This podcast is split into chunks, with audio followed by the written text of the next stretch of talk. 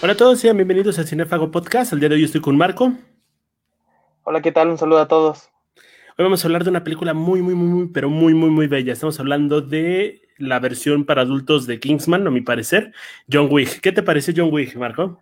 Uf, eh, bueno, pues para empezar, creo que es eh, una de las películas con las que más se ha popularizado el actor Keanu Reeves. Muchos ya lo conocían por las películas como Matrix o también Constantine, si no me equivoco, creo que es la película.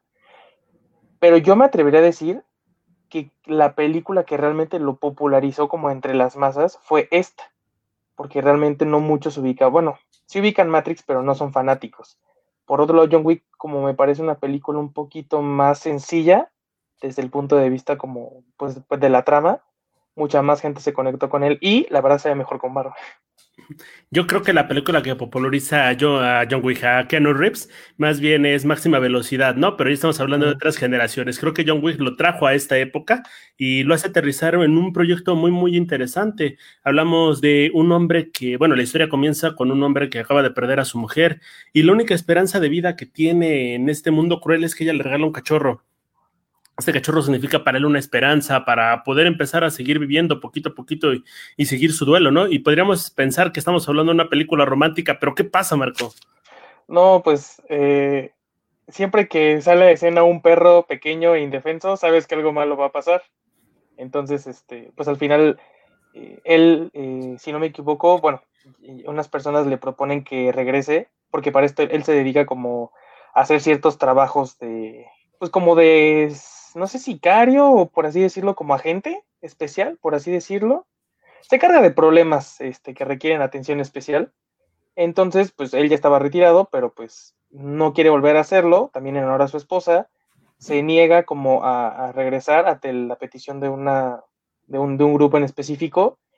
Y este grupo pues lo termina bueno, termina explotando su casa, pero pues de la mano pues se llevan entre las patas al pobre perrito, ¿no? Y creo que ahí se desencadenan toda una serie de eventos que también desembocaron a muchos memes, ¿no? Yo la verdad sentí horrible por el perrito, pero me lo esperaba. O sea, la verdad cuando vi el perrito y vi que no quiso hacer el trabajo, dije, ay, van a matar al perro. O sea, como que lo ves, lo presientes. Eh, Marco, ¿viste la 2 o la 1? ¿Las dos? ah, te echaste las dos. Ah, ya, con razón. Yo pensaba que te estabas hablando, que me estabas confundiendo las dos tramas, pero no, el hecho es que la película pues vamos a empezar a hablar de las dos directamente. Ajá, en la primera le roban el carro y le, matan al perro, ¿no? Este, y decide cobrar venganza. Todo, me, gusta muchísimo la manera en la que manejan el lenguaje porque conforme vas avanzando en la trama de las dos películas, inclusive de las tres, eh, empiezan a mencionar muchas palabras repetidas, como son como códigos. Me recuerda mucho a Star Wars en este sentido de crear frases y frases icónicas y aquí tienes, por ejemplo, cada vez que se va a algún lugar, eh, mucho gusto, señor Wig, o nos vemos, señor Wig, cualquier cosa, señor Wig. O también esta cuestión de que le empiezan a llamar Baba Yaga o empiezan a hablar de su mitología. Alrededor de toda la película se forma una mitología muy, muy, muy interesante y creo que es muy, muy, pero muy rica. A mí, por ejemplo, de lo que más me gusta es este como, ah, no sé cómo decirlo, credo de, de asesinos, por así decirlo. O sea, como digamos, tienen, a pesar de que hacen cosas que no son nada legales, por así decirlo, hasta entre ellos tienen sus propias reglas. O sea, cuando alguien ya este, tomó un trabajo, nadie más puede tomar ese otro. O no puede asesinar a alguien en ciertos lugares. Eh, toda esta estructura como que ellos van fabricando también ayuda como que entiendas un poco más eh, este como meta universo, meta universo que existe en el, en el mundo de John Wick. Eh, y por ejemplo, también algo que a mí me llama mucho la atención es que también se dan esa oportunidad de, o sea, como que, no es como que te, lo cuenten así como infomercial, sino como que tú lo, tú lo vas aprendiendo conforme él lo va viviendo. ¿Me explico? Y eso también siento que favorece a la trama sin que se entorpezca, porque es que luego dicen como, ah, bueno, es que el credo se originó hace más de 70 años. No, o sea, él va y de repente te das cuenta que él pertenece como a, este grupo mm, y te vas enterando algunas reglas y cuestiones así. Eso está, eso está padre. El hecho de las relaciones que tienen entre asesinos creo que es muy, muy interesante. Recuerdo mucho en la primera, cuando está a punto de encontrar a Joseph, el hijo de bueno, el hombre que prácticamente mata al perro y le roba el automóvil, se encuentra con un guardia en la entrada, ¿no? Se reconocen y empiezan a hablar de él. Oye, bajaste tantos, tantos kilos, ¿no? No, pues que bajé 23 y ¿cómo has estado? ¿Cómo has estado? No, pues bien, ¿estás de trabajo? Sí. Y le dice, en, lugar de matarlo como esperaríamos en este tipo de películas, vemos a un John que le dice, ¿sabes qué? Tómate el día, ¿no? Entiendo cómo está tu trabajo, entiende cómo está el mío, vete y pues ya no va a haber pedos, ¿no? Y ese tipo de relaciones, ese tipo de mensajes, te va construyendo todo un misterio alrededor que te hace inferir las cosas, hace la historia más rica y sin necesidad de explicarte algo, ya te explicaron un chingo, ¿no? Y creo que eso es muy bello. Y, y justo ahorita que hablas de esas relaciones que existen entre, entre los personajes, creo que todas se sienten muy naturales. O sea, porque hasta pareciera que estás viendo a dos ex compañeros de la oficina. ¿Me explico? Así como que te los topaste después de mucho tiempo. Pero, eh, ahorita, o sea, bueno, sin, sin colarnos tanto a la segunda, me parece que eso se explota más en la segunda película. Digo, en este tiempo. ¿Mande? Con el tipo del bar, ¿no? Sí, Sí, o sea, es que creo que lo, lo, explotan más, aunque lo entiendo, porque en esta primera película se enfocan como en que tú termines por conocer bien a, al personaje, ¿no? Y ya después obviamente pues van metiéndolo más como en este universo que, comprende tres películas.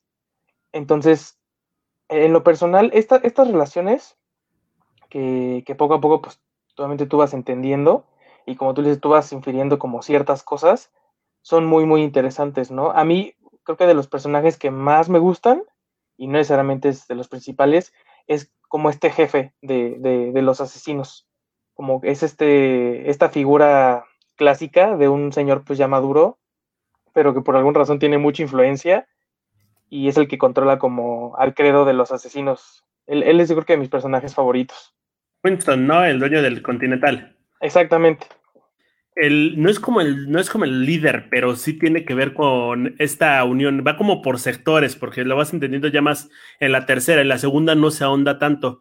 Pero también me encanta muchísimo porque uno pensaría que Keanu Reeves en esta película es un Gary Stu. Puede resolver todo, puede romper todo, puede, eh, no le pasa nada, ¿no? Es lo que pensaríamos.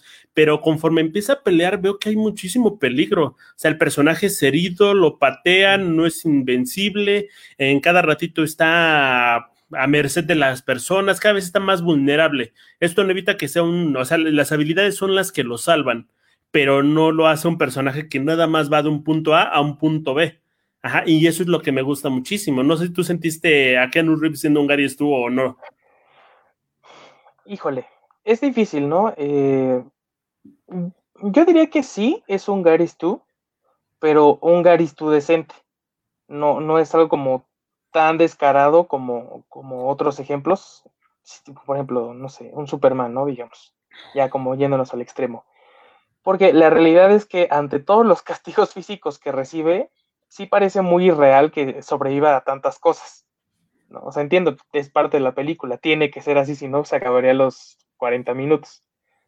Pero sí también eh, creo que está de alguna manera justificado porque desde casi el inicio ya te plantean que la figura que tiene John Wick es alguien muy respetado y muy conocido. O sea, hasta tiene un apodo. O sea, le dicen el Baba Yaga por ciertas razones. Entonces, ese apodo no está como mal infundado y eso te, creo que también refuerza como la idea de, pues este güey es muy cabrón, o sea, no cualquiera lo va a poder matar o no, no creo que alguien pueda matarlo.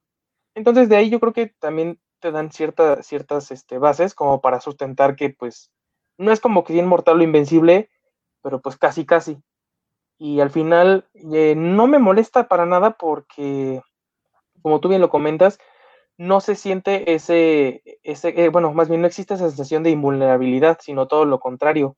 Ves cómo lo lastiman, ves cómo está en riesgo, pareciera que ya está a punto de, de, perder. Entonces, todos estos este, pequeños vistazos como, o, o, digamos, cercanías como a la derrota, creo que también favorecen al personaje, ¿no? Y también se entiende por qué, o sea, a pesar de que van pasando varias veces, siguen sin ganarle, pues porque pues va aprendiendo, ¿no? O sea, me imagino que también eso es parte como de la lógica. O sea, sí, casi lo matan, pero cada vez que no lo matan, él va aprendiendo y él va mejorando, así como cualquier otra persona en teoría.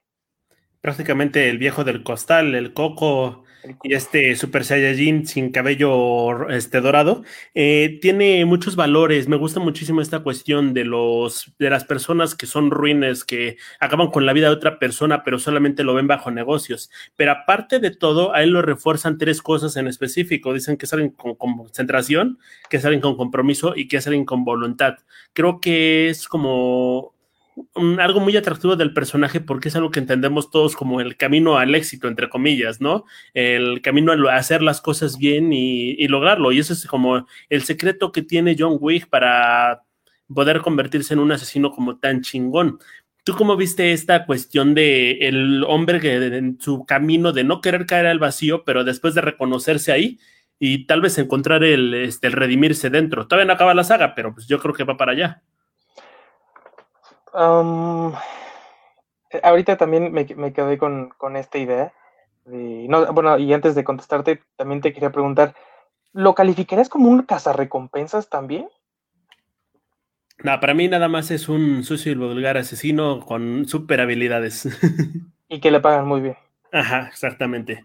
Ok, bueno, em, en ese sentido, ya contestando directamente a la pregunta, creo que eh, el hecho de que este personaje se haya alejado del, de este mundo, o sea, porque cuando se casa, te dan a entender que pues ya se alejó por completo, o sea, ya no, ya no se dedicaba a eso.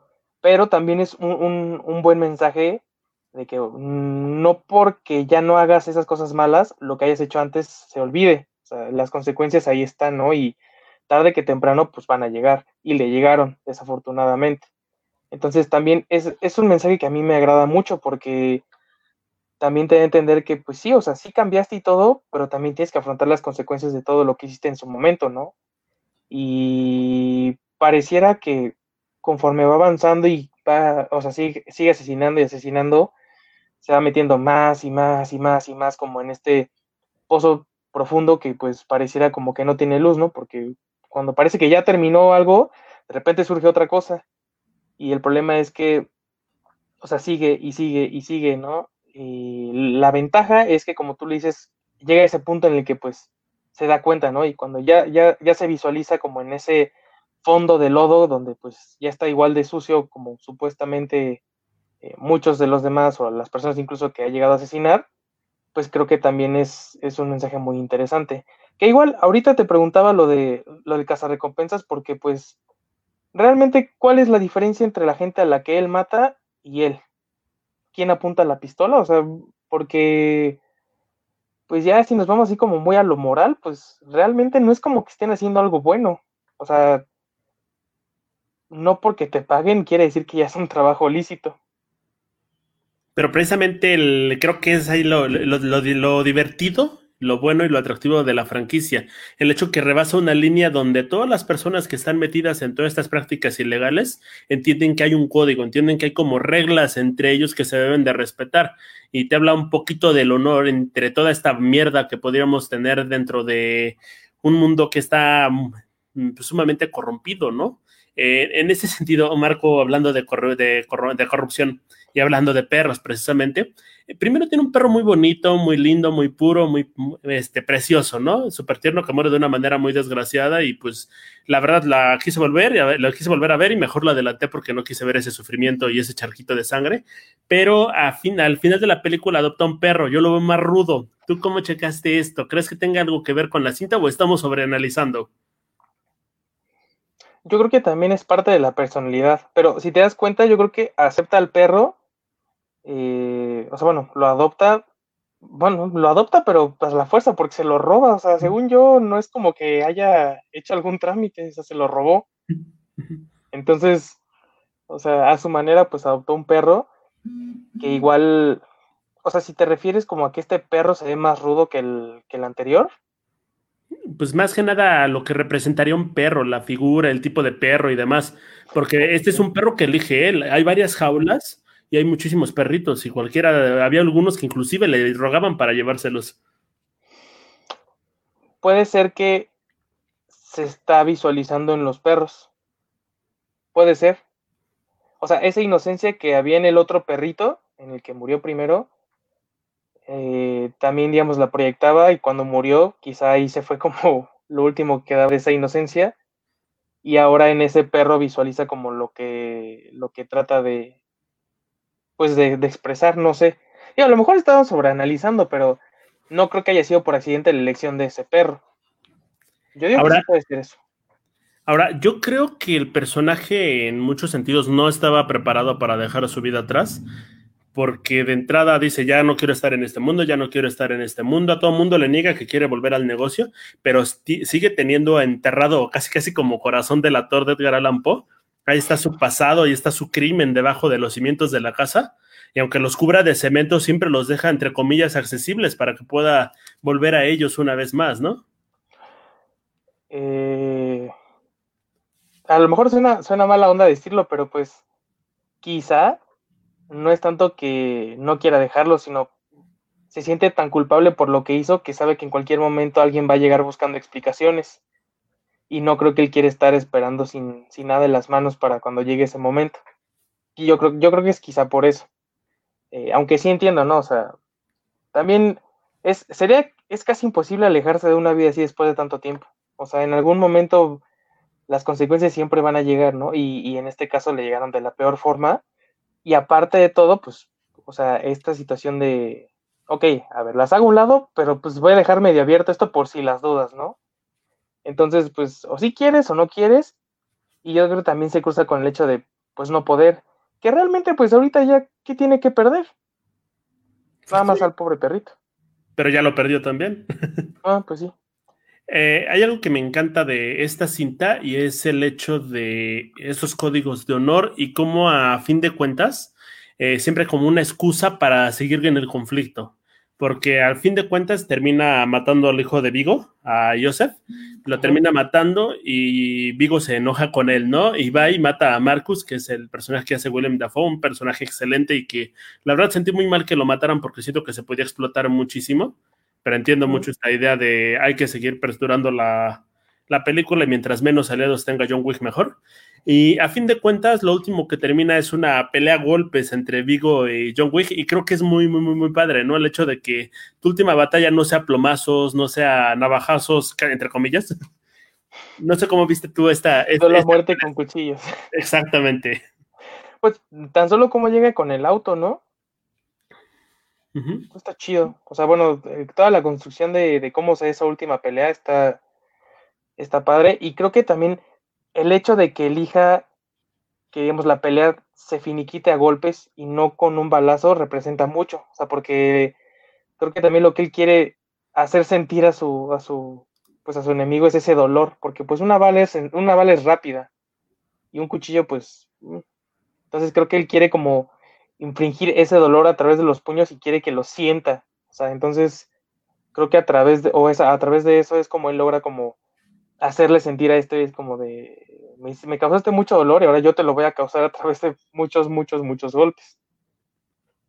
Ahora, el hecho de, pasamos a la segunda, y creo que la primera es como para plantearnos el mundo, ¿no? Este mundo de reglas que se respetan y John Wick va, siendo beneficiado gracias a que se va cumpliendo este, estas reglas, ¿no? Todos los asesinos que estuvieron en, su contra o todas las personas que atentaron con él acabando este código terminan muertas o terminan castigadas de alguna manera. Pero en la segunda tenemos el punto climático donde él es el que rompe las reglas y eso es muy, muy interesante, ¿no? Donde todo se le voltea al, este, a este personaje.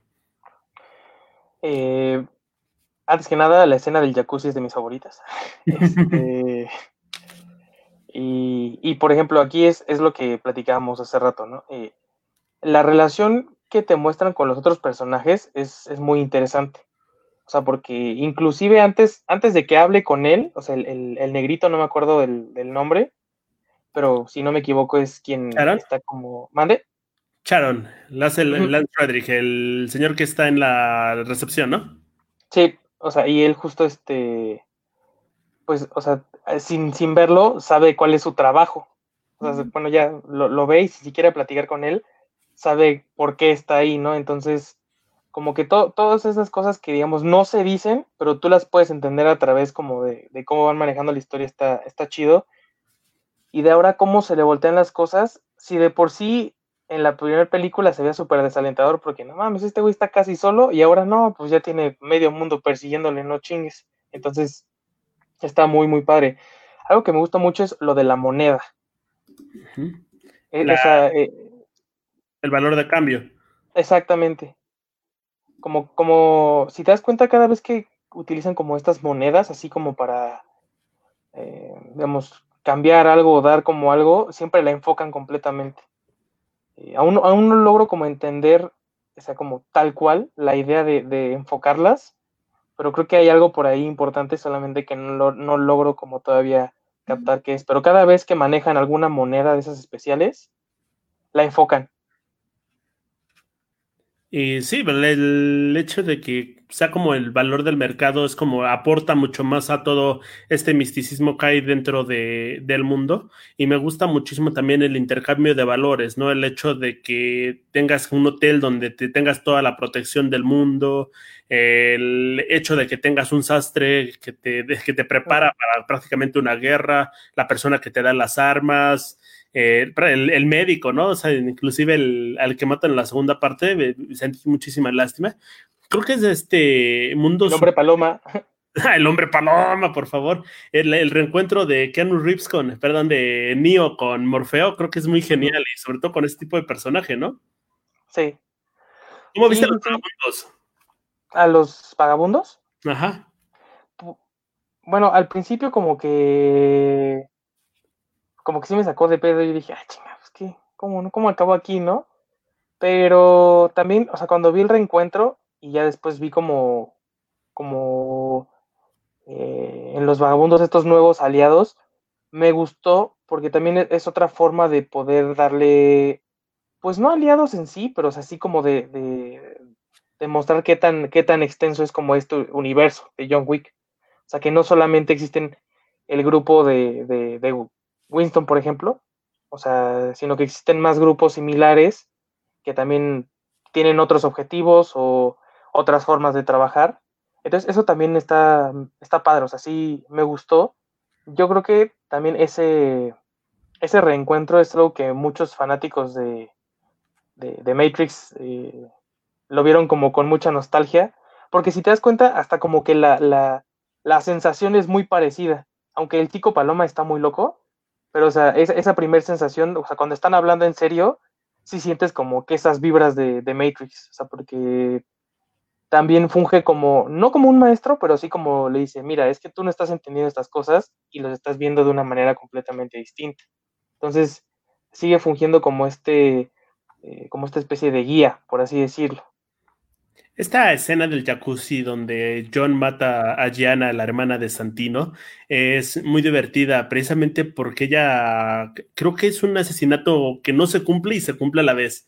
Se me hace entre casi casi poética, ¿no? El hecho de que se corte las venas y lo único que haga John Wick es dispararle directamente en la cabeza. O sea, ya para qué era necesario, ¿no?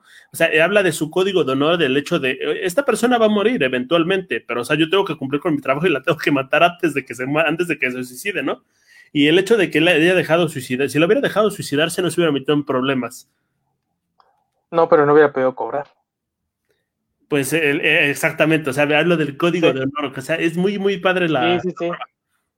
Sí, y, aparte el. O sea, y es que justo, o sea, bueno, yo honestamente no me había pensado, no me había puesto a pensar eso. Porque sí, justo cuando vi que disparó dije, ah, pues, qué tonto, desperdició una bala. Pero la realidad es, ok, o sea, si se cortó las venas, ella se suicidó, entonces el empleador pues no le iba a pagar nada, porque al final él no, lo, él no la mató. Entonces, ah, para que sea como el trato justo, pues sí, o sea, yo le disparé y pues se murió por el brazo y pues también estaba desangrando. Entonces, al final sí cumplí como, como con mi tarea. Eh, nada más, a lo mejor está como un poco fuera de tema, pero eso es muy parecido a los cazarrecompensas, como por ejemplo el, el Mandalorian. O sea, The Mandalorian, perdón si te das cuenta, el código es muy parecido. Es, sí, está bien, pero yo tengo que cumplir con esto, güey. Y si a mí me pidieron que yo matara a este güey, pues lo voy a matar, ni modo, con la pena, aquí está el balazo, yo ya me voy. Ni lo disfruto ni lo gozo, pero pues es mi trabajo.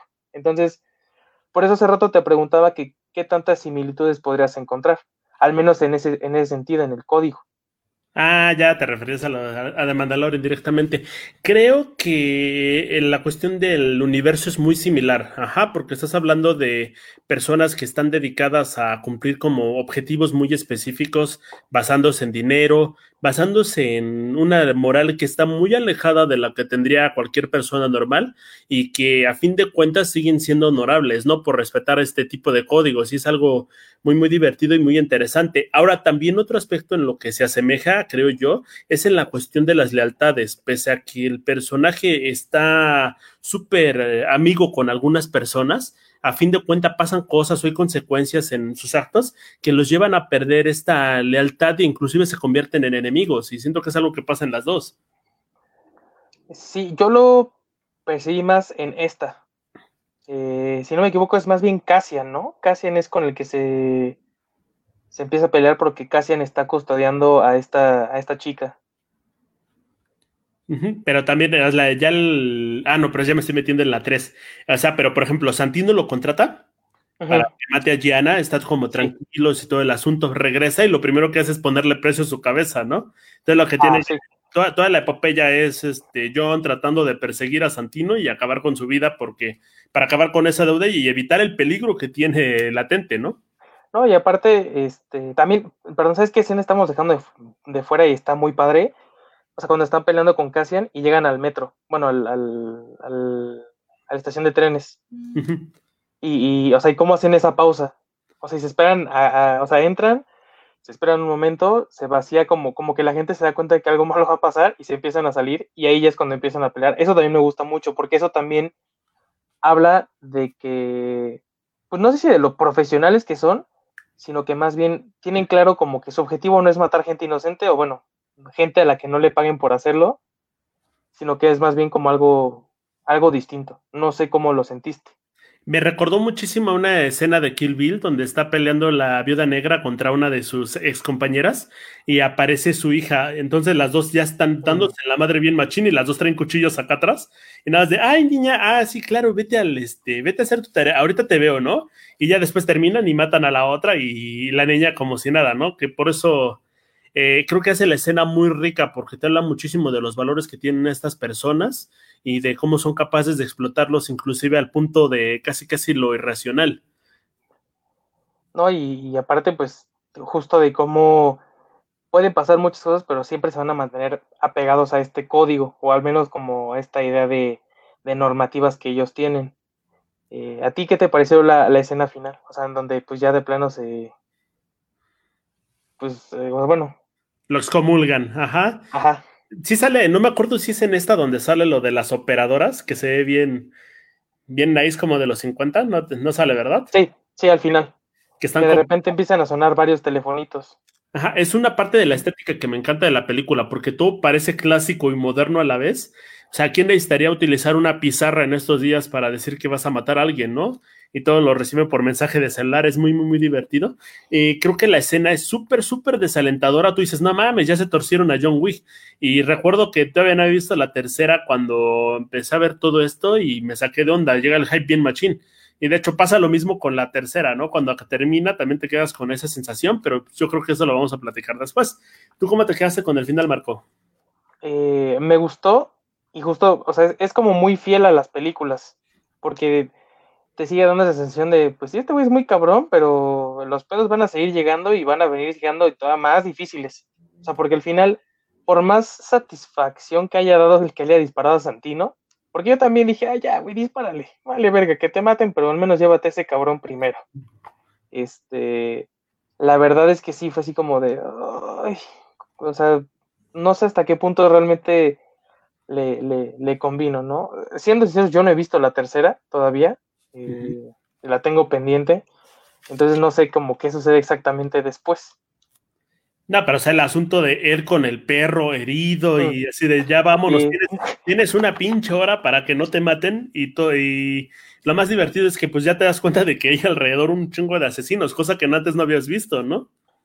Sí, eso también, la estética de esa escena también es muy padre. O sea, porque justo va como ahí rengueando eh, el perrito piensa que están jugando, no sé, porque se ve muy alegre, pero este, no recordaba que le daba una hora. Y creo que eso lo hace solamente como favor, ¿no? Porque supuestamente sí le, sí le dice, solo puedo darte una hora de ventaja.